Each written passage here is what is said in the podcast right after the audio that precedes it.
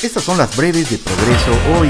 Progreso fue sede de una reunión de alcaldes organizada por la Secretaría de Educación con el fin de reforzar las medidas sanitarias en las aulas de cara al regreso a las clases presenciales. Al evento asistieron presidentes municipales de 12 municipios. El pasado martes se instaló en Progreso el Consejo Municipal de Seguridad Pública. En la sesión se reconoció el apoyo estatal en favor de la seguridad de este puerto y se informó que seguirá el trabajo coordinado para ofrecer a los progreseños y turistas un puerto seguro.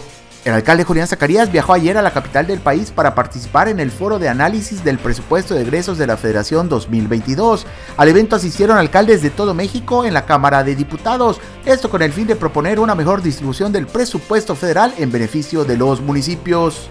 Como parte del cambio de imagen en la zona turística, el Ayuntamiento de Progreso mandó a pintar dos bancas del malecón con coloridos diseños. El trabajo estuvo a cargo del artista yucateca Adriana Romero. Informando para ti, progresohoy.com.